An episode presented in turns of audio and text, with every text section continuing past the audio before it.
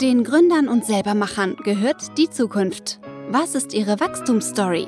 Auf welche Erfolge sind sie besonders stolz? Das alles und noch viel mehr ergründen wir jetzt gemeinsam. Los geht's mit Gründergrips, der Podcast. Ein gesundes neues Jahr wünsche ich Ihnen. Wir starten heute mit einem Kickoff. Das heißt, wir haben das Investorengespräch ein bisschen abgewandelt. Zu Gast ist wieder Marcel König, der Geschäftsführer meiner Beteiligungsholding und wir besprechen, wie es aktuell läuft beim Gründerkrebs, warum wir das machen. Dann werfen wir auch einen Blick auf unsere Beteiligungsholding, wie wir da investieren, was gut gelaufen ist und was weniger gut gelaufen ist. Und dann wird es auf jeden Fall nicht langweilig, aber vielleicht ein bisschen spießig, weil wir schauen uns ein Unternehmen an, was sich auf Immobilien konzentriert, genau genommen auf Eigenheime. Und das ist ja gerade gegenwärtig, glaube ich, der ganz große Renner, weil das Geld nicht mehr wird auf dem Konto, suchen viele ihr Eigenheim und da gibt es ein Unternehmen in Amerika, was ein ganz besonderes Geschäftsmodell hat. Das schauen wir im Detail an. Hier ist es so, dass wir als Investor natürlich den Wettbewerbsvorteil probieren zu erkennen. Bin mal gespannt, ob Sie auch den Wettbewerbsvorteil mittragen. Ich freue mich natürlich über Kommentare, wünsche Ihnen viel Spaß bei der Serie und natürlich auch einen guten Start ins neue Jahr. Auf geht's! Los geht's mit Gründergrips, der Podcast. Servus und herzlich willkommen zum Gründer-Podcast. Heute machen wir den Kickoff. Kickoff ist vielleicht manchmal eine recht langweilige Sache. Was machen wir? Wir stehen kurz vorm Darts-Finale. Das heißt, wir sind unter Spannung. Bin mal gespannt, wer da gewinnt. Und sprechen sozusagen über die Performance auch von unserem Gründer-Podcast, über die Performance des Portfolios, also im Prinzip unsere Beteiligungsholding im Hintergrund. Was lief gut, was lief nicht so gut was können wir für die nächsten Jahre erwarten und dann gehen wir noch auf ein Einzelinvestment ein, weil aktuell so ein bisschen der Renner, glaube ich, sind ja Eigenheimer. Sozusagen viele Leute wollen gerade jetzt in der gegenwärtigen Situation, wo die Inflation Fahrt aufnimmt, wo das Geld weniger wird auf dem eigenen Konto, dann überlegen viele schon, sich eine Immobilie anzuschaffen. Wir haben hier ein gründergeführtes Unternehmen aus Amerika, was wir euch vorstellen wollen. Bleibt dabei. Starten wir. Wollen wir gleich richtig loslegen und du erzählst uns, wie das Portfolio abgeschnitten hat, dass ich mich schämen darf? Das auf keinen Fall. Also das äh, Portfolio, unser Beteiligungsholding hat sehr gut abgeschnitten. Hier sind an sich jetzt nur die Streubesitzanteile erfasst oder Aktien erfasst und natürlich nicht die Beteiligung, die wir im Familienunternehmen haben, die davon losgelöst sind. Aber auch das äh, Portfolio hat sehr gut abgeschnitten. Seit Auflage haben wir 70,36 Prozent erzielt. Auflage war Ende 2018. Das entspricht dann einer Rendite von 23,45 Prozent im Jahr über die letzten drei Jahre. Ja. Und die drei Jahre waren ja auch nicht ohne. Also gehört auch, ja, gewisses Durchhaltevermögen, aber auch Glück dazu. Man muss sagen, wir haben eine Zielsetzung. Die ist verankert sozusagen auch in der Firmenphilosophie. Wir wollen halt jedes Jahr 10% verdienen. Und auf Basis dessen diskontieren wir auch die Cashflows der Beteiligungsholdings ab und bewerten die auf Basis dessen. Also mindestens 10%. Und da liegen wir leicht drüber. Das ist schon ganz gut, aber ist natürlich nicht alles gut gelaufen. Was wir über die letzten drei Jahre wirklich gut gemacht haben, ist halt, dass wir ähm, während der Corona-Krise, also März, April 2020, wirklich kräftig zugekauft haben.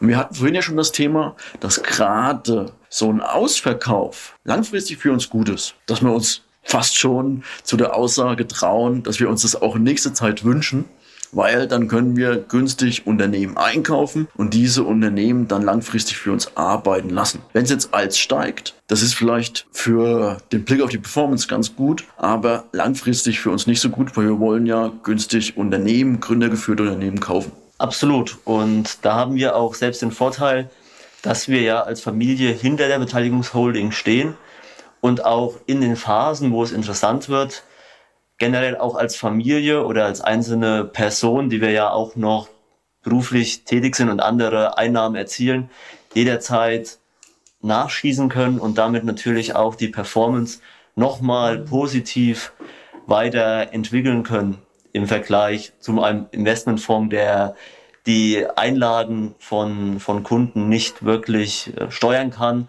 Und oftmals ist es ja so, wenn es in die Krisenphase hineingeht, fließen Gelder ab, wodurch der Investmentfonds dazu gezwungen ist, eigentlich zu verkaufen, wobei es ja eigentlich eine Kaufphase ist und dadurch generell von seinem Kunden abhängig schon eine schlechtere Performance teilweise erzielt, weil er den Kunden dementsprechend nicht dazu überzeugen kann, mehr Geld zu investieren und sein Geld äh, im Fonds zu belassen.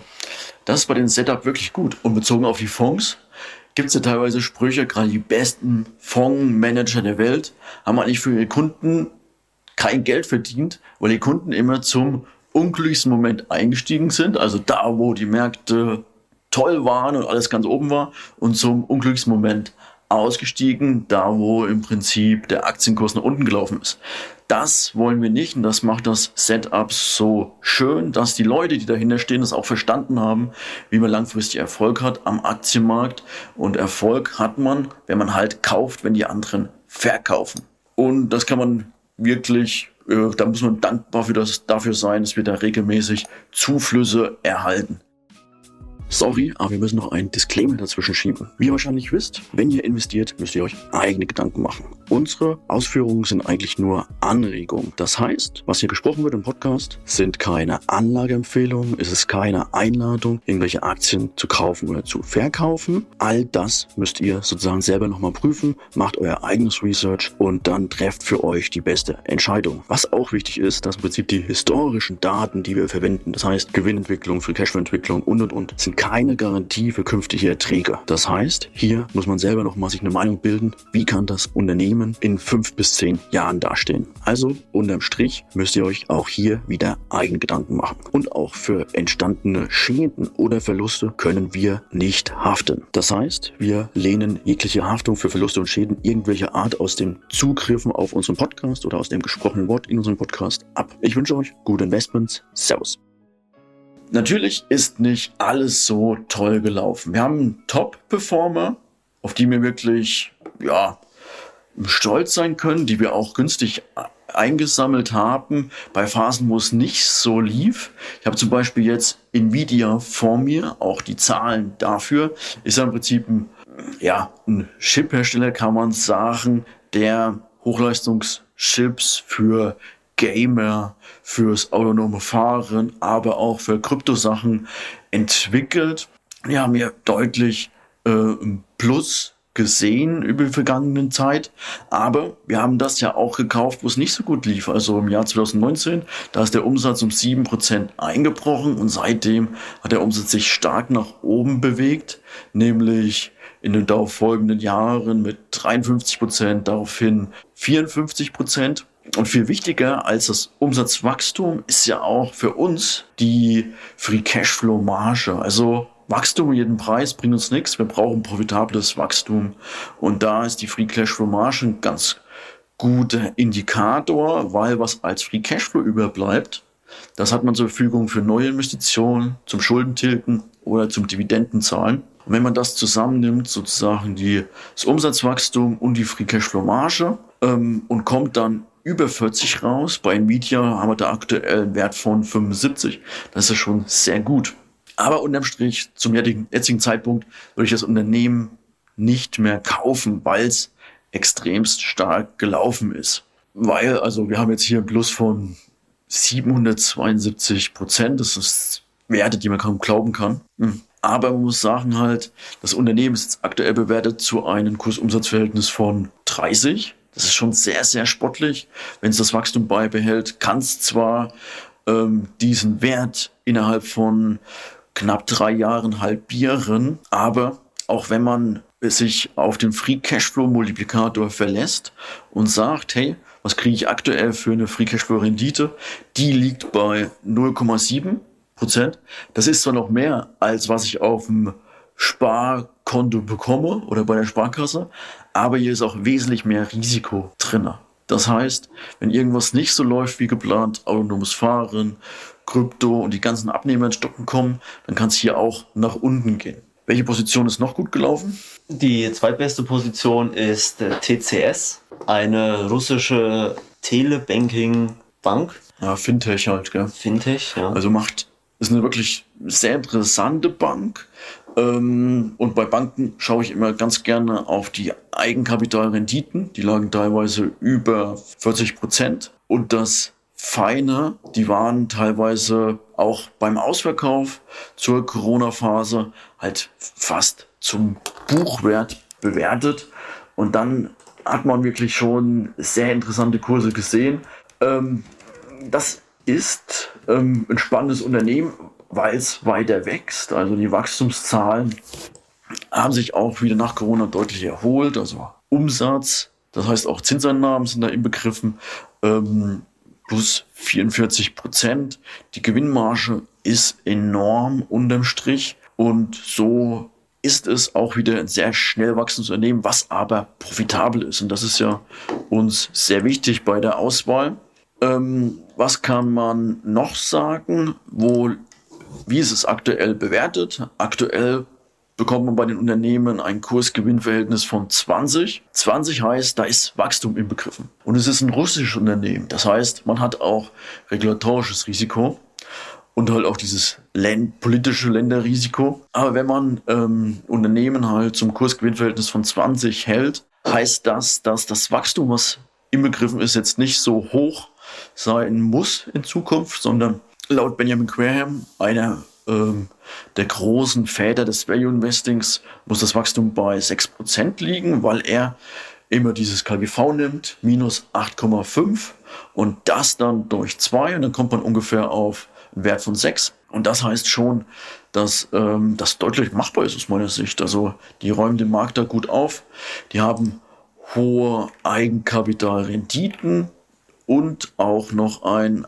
annehmbares Kurs-Buch-Verhältnis von ungefähr 7,7 bei Eigenkapitalrenditen von über 40 Prozent. Also das ist schon okay. Ähm, ich bin gespannt, wie es weitergeht, aber wir sind da auch jetzt nicht in der Position zuzukaufen, sondern wir halten es und warten, bis die absolute Übertreibung an den Markt kommt. Wie siehst du das? Ist da noch Potenzial? Ja, absolut. Also die Umsatzwachstumszahlen sprechen ja deutlich für eine Unterbewertung jetzt nach dem äh, nach der Berechnung von Benjamin Graham, da diese ja im Durchschnitt über die letzten vier Jahre über 30 Prozent lagen. Also wenn man das bestätigen kann in den nächsten Jahren oder beziehungsweise auch wenn es etwas rückläufig ist, ist es trotzdem noch weit über den, den 6 Prozent, die gerechtfertigt wären für, für den Gewinnmultiplikator 20. So ist das schon ein, ein sehr interessantes Investment. Leider ist natürlich der russische Staat da immer ähm, ein gewisser Unsicherheitsfaktor, ähm, der durchaus da mitspielen kann und der ähm, ähnlich wie in China da doch äh, auch einen gewissen, gewissen Abschlag fordert bei der Bewertung. Aber die reinen Zahlen sprechen eindeutig für das Unternehmen. Und es gibt ja auch intern bei uns ähm, eine kleine Wette, wer äh, sozusagen den ersten Tenbagger, wer der erste Tenbagger im Portfolio wird. Ähm, da ist momentan TCS, äh, darauf hast du gewettet, und Nvidia, ähm, das ist sozusagen mein Kandidat dafür. Die Wette fand statt im Oktober. Da standen beide Unternehmen noch etwas höher und TCS war dann doch mit über 800 Prozent näher am Tenbagger jetzt mit 570 äh, Prozent etwas abgefallen. Nvidia weiterhin konstant stabil mit 770 Prozent momentan vorne. Aber es kann sich genauso schnell drehen, wie es jetzt passiert ist, dass es sich äh, wieder in die andere Richtung wendet. Ja. Also aus meiner Sicht ist die Bewertung einfach bei DCS attraktiver. Also mal gucken, was rauskommt. Bin gespannt, wer die Wette gewinnt. Aber ja, auf jeden Fall sind das Positionen, die wir langfristig verfolgen und die wir auch nochmal im Portfolio haben und auch halten. Jetzt kommt eine Position, die wir ausführlicher besprechen wollen. Genau, LGI Homes. Das ist sozusagen der drittbeste Performer im Portfolio gewesen mit jetzt momentan Stand 400 Prozent. Ja, das ist schon Wahnsinn. Aber wollen wir das jetzt machen?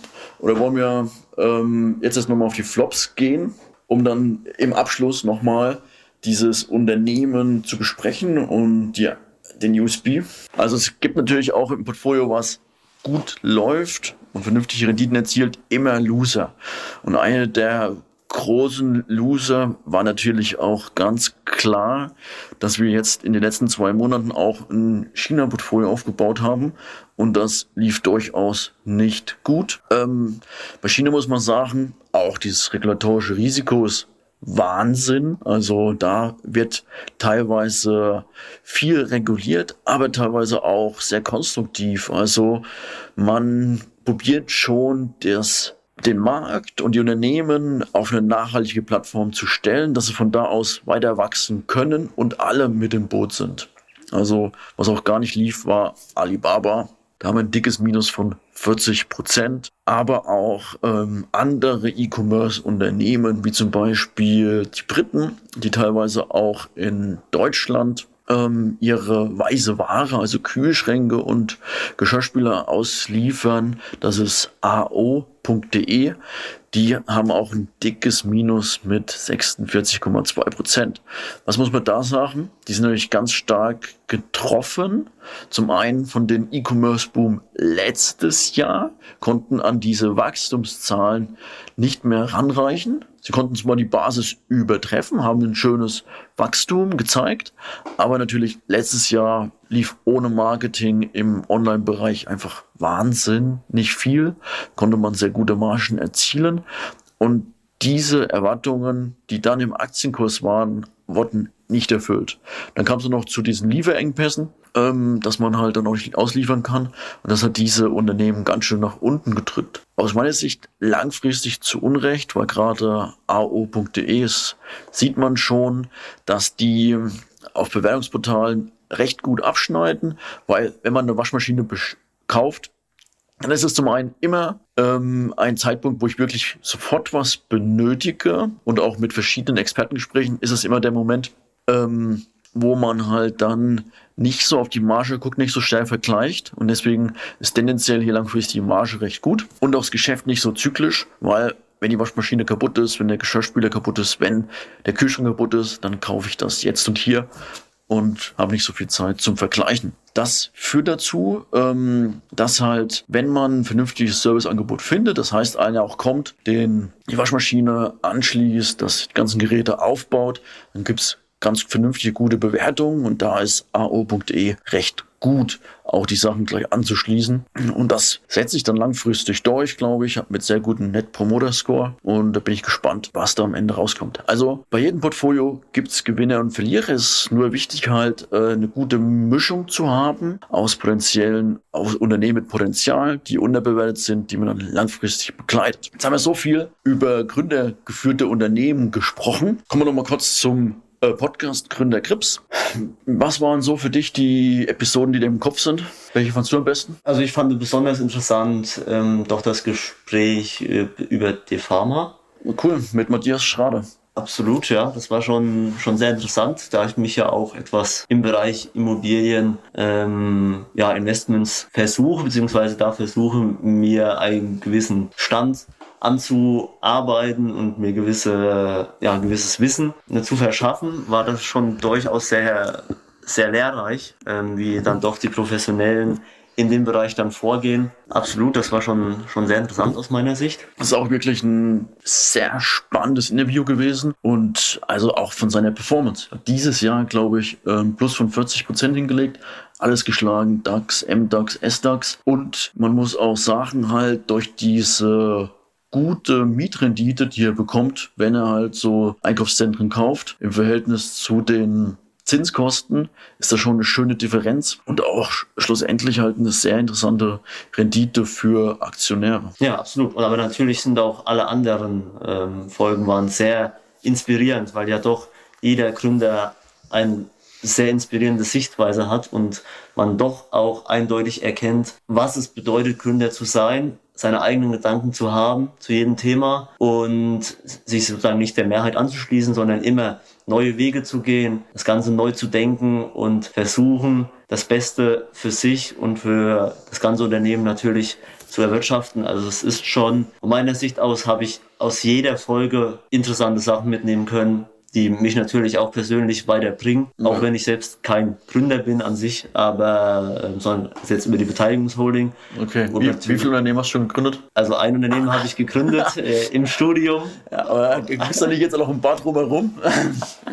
ja, also jetzt äh, sind es zwei Unternehmen äh, so gesehen, aber ja, ja ich, ich, weiß, was du meinst. Halt. Ähm, nee, das stimmt schon. Also die Gründer haben so einen wertvollen Einblick, so wertvolle Gedankengänge. Man hat viel lernen können, man hat auch viel mitnehmen können. Und das Interessante ist auch im Gespräch mit den Gründern, dass sie halt auch interessante Gedankenanstöße bekommen haben. Auch bei gewissen Episoden im Gründerkrips, wie zum Beispiel ähm, der Höhle der Löwen-Gewinner. Ähm, der im Prinzip diese Tische anbietet in den Büros. Da kamen einige Gründer auf mich zu und gesagt, hey, wir haben Büroflächen, die sind sehr teuer und aktuell sind nicht alle besetzt, da kann ich ja da auch was anbieten. Oder halt andere Gründer kaufen mich zu, okay, äh, wir haben jetzt eine Folge mit dir gedreht, das war super spannend, haben wir veröffentlicht. Und dann kam dann auch gleich Feedback äh, und einer wollte mehr über unsere Serviceleisten, Angebote wissen. Das ist schon super spannend und so ist eine Win-Win-Situation für alle Seiten. Und das ist, glaube ich, wertvoll und das ist die Zukunft. Und deswegen machen wir Gründerkrips und glaube ich, ist auch recht gut angenommen. Wir haben jetzt über 1000 Hörer.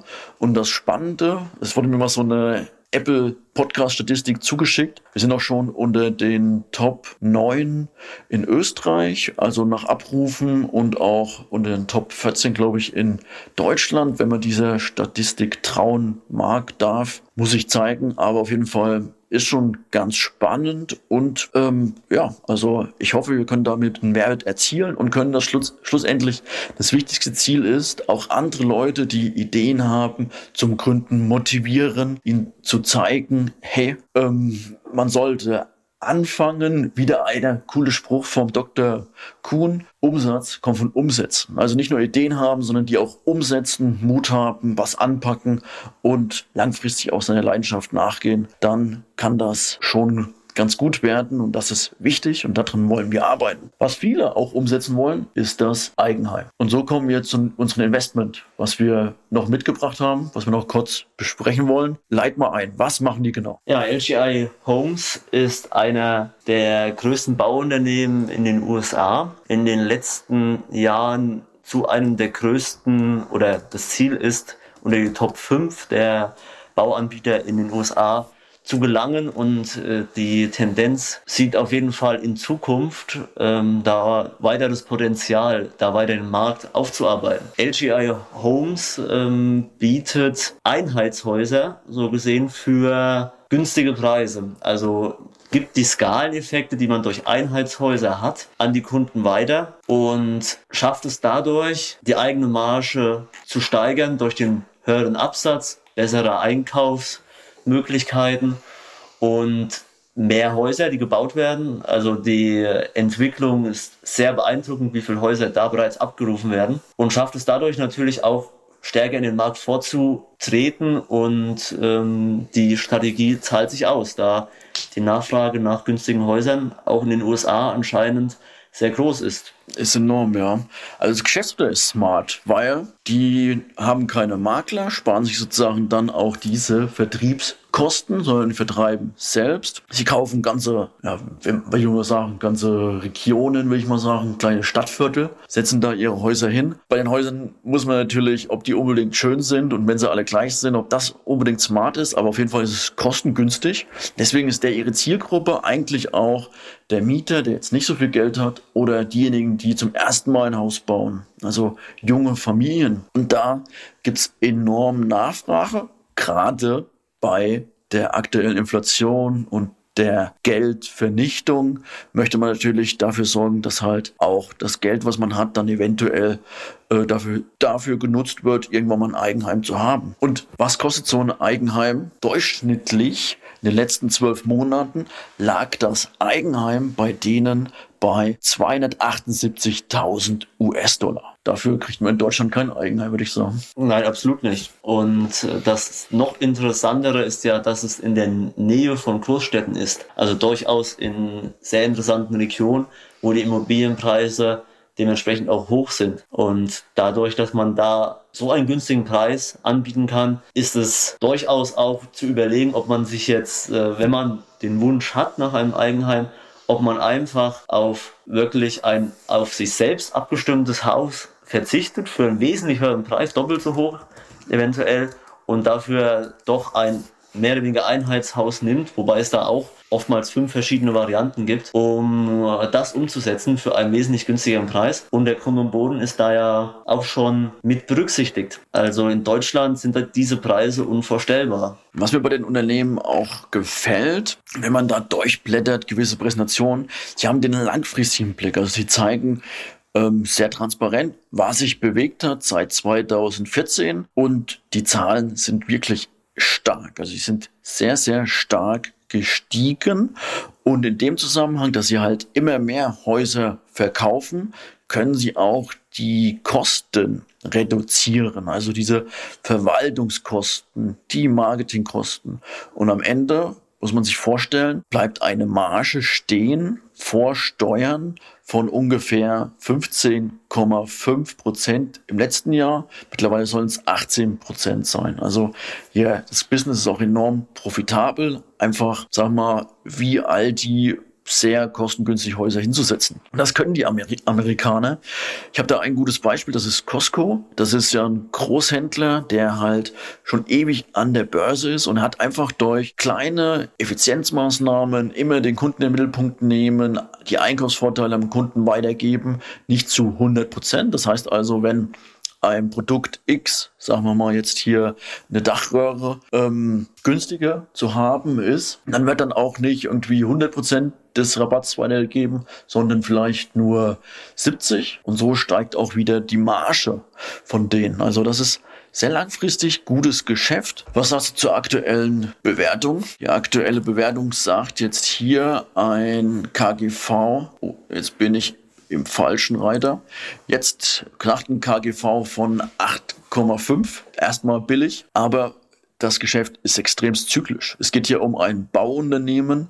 Es geht hier auch um eine boomende Branche. Deswegen von diesen 8,5 nicht blenden lassen. Das sollte man auf jeden Fall normalisieren. Ja, absolut. Aber bei den Wachstumszahlen, die Sie auch zeigen, allein vom Umsatzwachstum, ist das durchaus ein, ein KGV, was ähm, auch nach der Benjamin Graham Formel sehr interessant scheint und sehr günstig an sich für, für das Unternehmen. Also da ist auf jeden Fall ein genauerer Blick in die Zahlen ähm, empfehlenswert. Also ich glaube auch, dass die sind wirklich gut geführt. Die machen langfristig ihr Ding und der Wettbewerbsvorteil wird größer. Durch diese gemeinsamen geteilten Skaleneffekte hast du einen gigantischen Wettbewerbsvorteil und das sieht man ja auch bei Ikea. Also wenn da irgendwie ein Regal 100 Millionen mal abgesetzt wurde, wird es in der nächsten Version günstiger. Und das weiterzugeben, ist, glaube ich, sehr erfolgreich.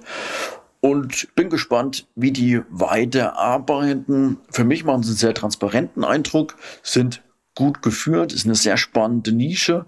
Aktuell sind sie vielleicht im Boom, aber langfristig auf jeden Fall einen Blick wert. Und eine interessante ähm, Sache ist ja auch, dass sie allein durch den Markt, den sie bearbeiten, und durch die Größe, die sie langsam erreichen, also jetzt mit 12.000 Häusern in den letzten zwölf Monaten, 11.300 Häuser in den letzten, ist es so, dass sie immer mehr Städte in den USA erschließen und dadurch natürlich auch den Druck weiter erhöhen, auch auf weitere Regionen, weil LGI Homes jetzt bereits so groß ist in den USA, dass es durchaus bekannt ist, wie das Geschäftskonzept ist. Und momentan sind sie sehr stark in Los Angeles, San Francisco, Dallas, aber noch nicht zum Beispiel in der Metropolregion New York oder anderen riesengroßen Städten in, in den USA. Und da hat man ja noch sehr viel Potenzial, da auch weiter reinzugehen, weil die durch den erhöhten Markennamen wird da auch die Nachfrage hoch sein. Und man wird eventuell auch mehr zahlen für die Häuser, weil natürlich das Bauland eventuell oder wahrscheinlich in New York dann deutlich höher liegt. Aber auch wenn da ein Haus 400.000 US-Dollar kostet, ist es für die Region immer noch günstig. Also man hat dann immer noch den Vorteil gegenüber allen anderen Anbietern. Absolut, ja. Weil man halt sehr gut skalieren kann und halt ja auch die Beziehung hat zu den Zulieferern und auch die eigene Mannschaft, die dann die Häuser erstellt. Also aus meiner Sicht wirklich spannend. Ein Blick, den ich immer auch interessant finde, wie ist denn das Kurs-Buchwert-Verhältnis? Ist hier mit 2,8. Ähm, schon ersten Blick teuer, aber ich habe ja auch eine Eigenkapitalrendite von 38 über die letzten zwölf Monate und ähm, über die letzten fünf Jahre von 28.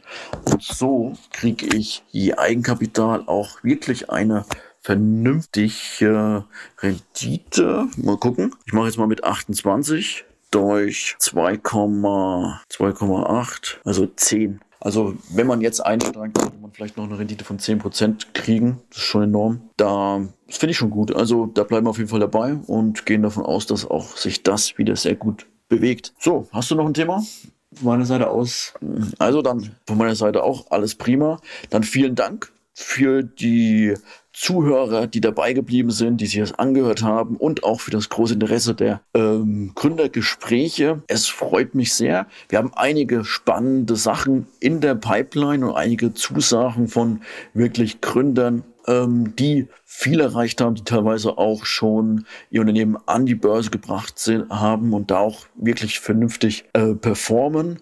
Es bleibt spannend. Wir werden auch im Jahr 2022 viel lernen, viele gute Gespräche haben mit Gründern, ihre Denkweise ähm, mitbekommen, schlussendlich auch wieder hoffentlich viele Leute motivieren zu gründen, weil das ist wichtig, um in Deutschland die Wettbewerbsfähigkeit zu erhalten. Und das ist sozusagen der Grundbaustein, um den Wohlstand in Deutschland zu halten. Ich wünsche alles Gute. Alles Gute im neuen Jahr 2020, 2022 auch von meiner Seite. Auch von meiner Seite aus und schönen Start ins Jahr. Servus. Gründern gehört die Zukunft. Wir möchten im Podcast Gründerkrips Ihnen ein paar Gründer vorstellen und auch gründergeführte Unternehmen besprechen. Warum? Man kann im Gespräch mit den Gründern einiges lernen für sein eigenes Business, aber auch für seine Investmentphilosophie. Deswegen würde ich mich freuen, wenn Sie unseren Podcast Gründerkrebs unterstützen, indem Sie ihn bewerten auf den Plattformen und einen Kommentar dalassen. Es freut mich sehr, dass Sie das Gespräch verfolgt haben. Ich wünsche Ihnen einen schönen Tag. Ihr Florian König.